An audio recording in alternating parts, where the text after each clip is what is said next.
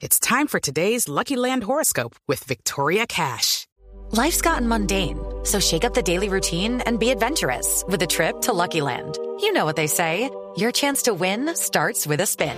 So go to LuckyLandSlots.com to play over 100 social casino-style games for free for your chance to redeem some serious prizes. Get lucky today at LuckyLandSlots.com. Available to players in the U.S., excluding Washington and Michigan. No purchase necessary. VGW Group. Void where prohibited by law. 18 plus. Terms and conditions apply.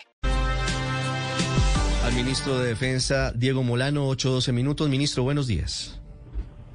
Ricardo, buenos días. Un saludo especial para usted, para sus compañeros en la mesa de trabajo y para toda la audiencia de Club. Ministro, la inteligencia de la fuerza pública aplicada de una forma más intensiva fue la causante positiva de que ayer, en medio de lo que se preveía como una jornada que se veía como algo mucho peor de lo que pasó, no hubiera alcanzado los niveles que, que se sospechaban en cuanto a vandalismo y en cuanto a violencia?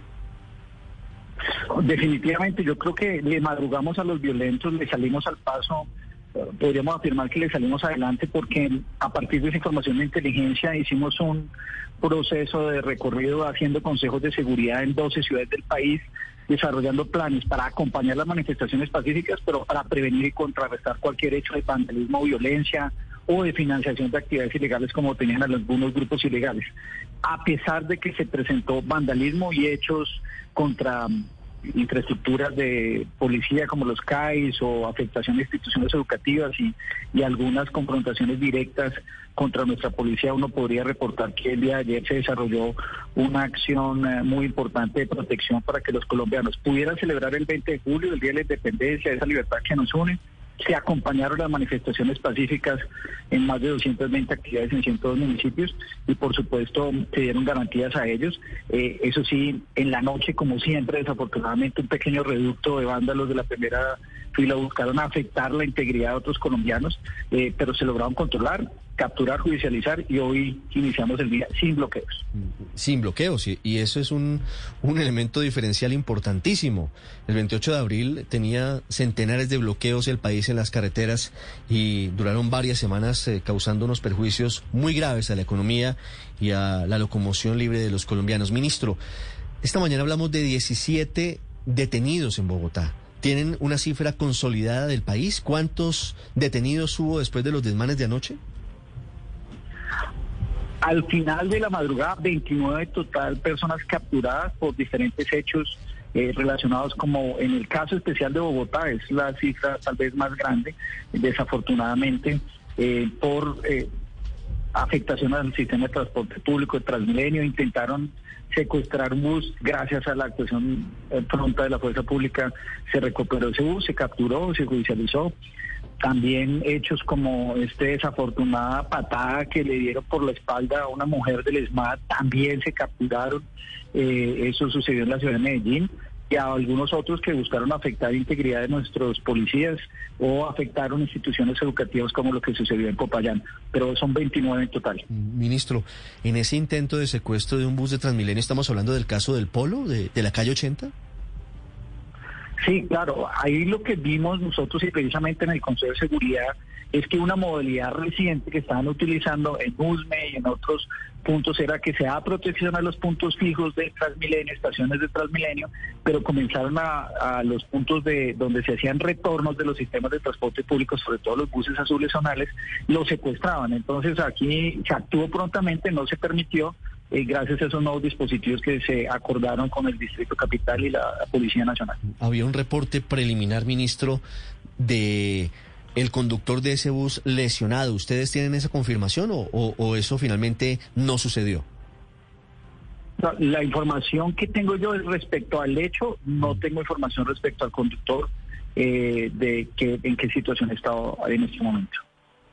Ministro, en Cali informaba el secretario de Seguridad que había, que en un momento dado eh, bajó por la calle Quinta un grupo de 50 personas que iban literalmente a incendiar a la ciudad, que, que estaban con gasolina, eh, pegante, etcétera. ¿Ustedes eh, han logrado identificar de qué se trata este fenómeno? ¿Son grupos eh, liderados por quién? Eh, ¿Quién estaría interesado en hacer este tipo de desmanes? En el caso de Cali hicimos el Consejo de Seguridad, lo que se identificó con información de colaboración ciudadana y también inteligencia.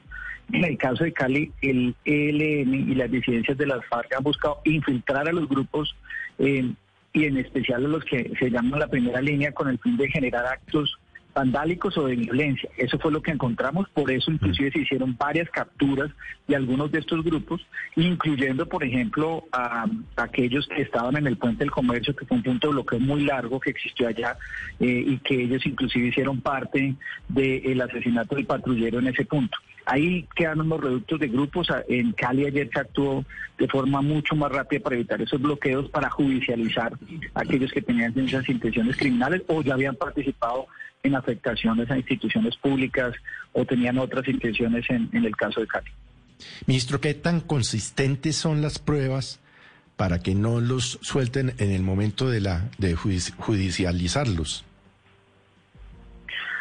Lo que hemos venido haciendo es un ejercicio muy coordinado con la Fiscalía General de la Nación y con la policía. De hecho, lo hicimos en el último mes y medio, gracias al trabajo de nuestra policía, de hacer un proceso de investigación y acumular todo el, material probatorio de modo que no se caigan ese tipo de hechos y se pueda claramente establecer el delito que están cometiendo, porque en algunos casos se estaba interpretando que era que estábamos judicializando a manifestantes pacíficos y por supuesto de ninguna manera esa es la intención ni del gobierno ni de la policía. Los manifestantes pacíficos se respetan y se acompañan. Aquí especialmente era poder tipificar los delitos eh, con todo el material probatorio que principalmente son tres, o el de obstrucción de vía, o el de afectación a bien privado o bien público, eh, y eso es el trabajo que se ha hecho de forma muy coordinada con la Fiscalía. Ministro, pero ¿en cuánto estarán libres esos 21 o 25 capturados? Porque usted está manejando una cifra y el ministro del Interior otra. Eh, ¿Qué dice usted? ¿Y, cuántos de ellos van a quedar libres en cuestión también de un 2 por 3 Pues depende mucho, y eso sí es todo un debate, depende mucho de lo que define el juez de garantía. Eh, pero aquí precisamente por eso se hizo un ejercicio muy juicioso por parte de la policía de acumular el material probatorio y poder iniciar esas capturas y judicializaciones. Las de ayer fueron en flagrancia, entonces eso involucra pues un proceso en estos eh, en estas horas muy importante de poder hacer llegar todos los el material probatorio y eso implica la revisión de las cámaras eh, de lo que sucedió el día de ayer en los en los hechos que sucedieron. Ayer hubo 93 intervenciones de control de disturbios del SMAT. A partir de ahí, cuando se captura una fragancia, pues se comienza a desarrollar todo el material probatorio para que cuando se lleve al juez de garantía no tenga ese problema. ¿Qué sucede qué sí hemos evidenciado? Que muchos de estos delitos tienen que ver con que no les aplican medida de internamiento eh, total, entonces al momento de la de, la de que el juez falle, pues les dejan una medida en la casa. Y ahí es donde hemos encontrado que estos bandidos vuelven y salen a buscar hacer afectaciones después de que le dan la medida. Ahí es donde estamos teniendo el problema principal, pero trabajamos conjuntamente con los fiscales y con el sector de la justicia para que eso no suceda. Ministro, ustedes ayer radicaron dos proyectos en el Congreso que tienen que ver con reformas a la policía. ¿Cuáles son las líneas gruesas de esos cambios? ¿Son cambios de fondo o son cambios cosméticos? todo lo que hemos planteado la transformación integral de la policía es un cambio para garantizar tener una mejor policía, hombres y mujeres más capacitados, más entrenados, más cercanos al ciudadano y con actuaciones mucho más transparentes de cara a la ciudadanía. Son dos proyectos de ley. El primero es el de la carrera de profesionalización. Crea un nuevo estatuto eh, que permite tener una categoría de patrulleros y que a todos los hombres y mujeres de la policía, para poder ascender o desarrollar su carrera, tendrían que certificarse en competencias. Competencias como uso de la fuerza, competencias de procedimientos policiales, competencias de servicio al ciudadano y competencias en derechos humanos. Las decisiones y los ascensos van a estar atados a que cumplan con esas competencias, aplica a todos. Las bonificaciones que tengan también tienen que estar atados a esas competencias. Ese es el proyecto número uno. El proyecto número dos tiene que ver un nuevo régimen disciplinario. Eso implica actualizar el régimen disciplinario que tenía la policía de acuerdo con estándares internacionales y también sentencias judiciales recientes, de modo que las investigaciones, sobre todo las faltas graves desde el punto de vista disciplinario, tengan mayor celeridad y avancen de una forma mucho más rápida y algunas que son administrativas tengan otro tipo de procedimiento, de modo que se descongestione la inspección general de la policía y además establece también un mecanismo de transparencia para que los ciudadanos puedan hacer seguimiento a las denuncias que coloquen respecto a potenciales abusos de la policía, malos comportamientos o malos procedimientos. Además, rendirá cuentas el inspector de la policía sobre los procesos de investigación. Son dos proyectos muy de fondo en el proceso de transformación que queremos para que la policía continúe siendo y cada vez más con mejoras al desarrollo de su función de garantizar el orden y la convivencia en Colombia. Ministro, dos preguntas concretas sobre otros temas muy importantes que también tienen que ver con su despacho. ¿Cuándo será posible que las autoridades colombianas interroguen a los 18 militares retirados detenidos en Haití acusados de haber participado en el complot para matar al presidente Jovenel Moïse? Ricardo, en el caso de los colombianos que participaron presuntamente del magnicidio del presidente de Haití, es importante entender el contexto.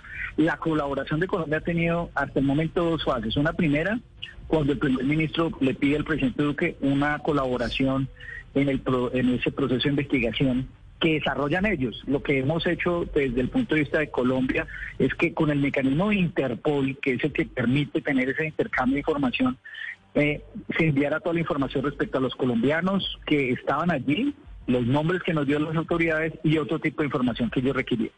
La segunda colaboración ha sido con la participación de una comisión que estuvo más de 10 días allí, ya regresaron, donde estuvo el director de la DNI, el director de la IPOL y el mayor responsable de Interpol Colombia, utilizando el mecanismo y los medios de Interpol para dar otro suministro de información y participar en alguna entrevista especial de un colombiano a solicitud de colaboración de la policía de Haití. No hay ninguna otra participación porque el proceso judicial lo lleva precisamente es eh, la República de Haití y la policía quienes son eh, los responsables de desarrollar ese, ese mecanismo pues y, determinar eh, los responsables allí en Haití. Sí. Ministro, la otra pregunta tiene que ver con los seis capturados en Cúcuta y en Tibú como presuntos partícipes de, de, dos atentados en Cúcuta en los últimos días, en norte de Santander en realidad. Uno, el atentado a la Brigada 30 del Ejército y otro, el ataque al helicóptero en el que iba el presidente Iván Duque. Entre los detenidos, según hemos conocido, hay un capitán retirado del Ejército. ¿Qué se sabe sobre estas personas? ¿A quién obedecían? ¿Al Frente 33 de las FARC, a las disidencias o al ELN? Recuerdo, Ricardo, que desde el primer instante se dio inicio a las investigaciones y al trabajo conjunto entre nuestra policía y la policía y la fiscalía, quien es la responsable de desarrollar estos procesos de investigación y de judicialización con toda la colaboración de nuestra policía.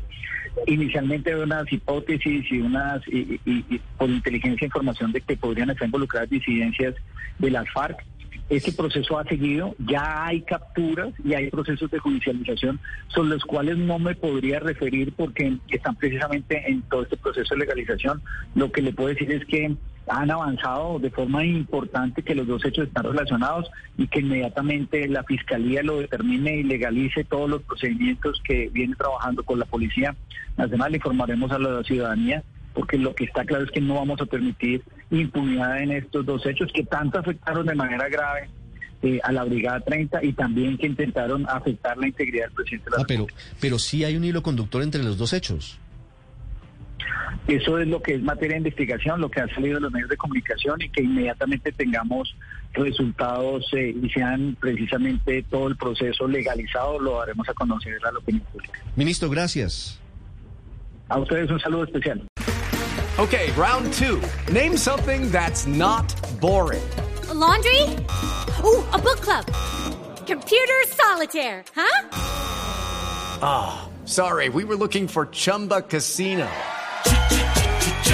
That's right. ChumbaCasino.com has over 100 casino style games. Join today and play for free for your chance to redeem some serious prizes. ChumbaCasino.com. No purchase necessary. Full prohibited by law. 18 plus terms and conditions apply. See website for details.